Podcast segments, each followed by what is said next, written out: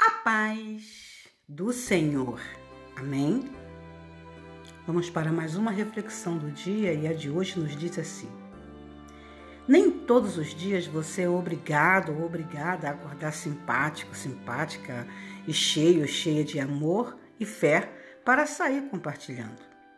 Seria realmente muito bom, mas sei que a verdade é que muitas vezes não acordamos bem ou cheios de fé.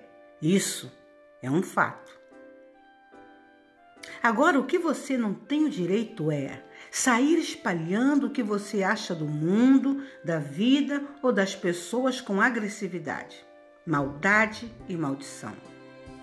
Se vier o pensamento ou o sentimento tóxico em seu coração, respira fundo e, se possível, cale-se.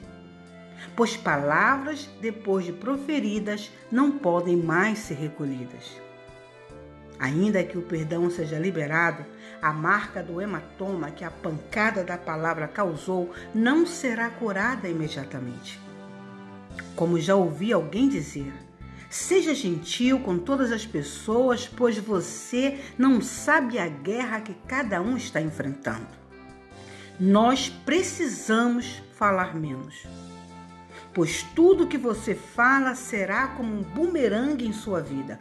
Tudo que você fala sobre alguém volta para você. Tudo que você deseja para os outros acontece em sua vida também. Sobre cada palavra que você fala, você prestará conta.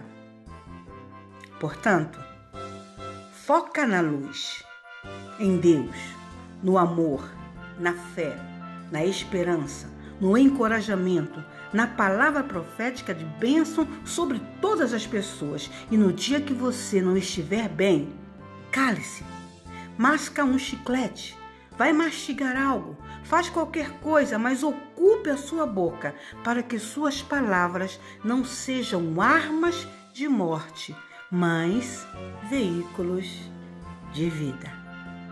Amém?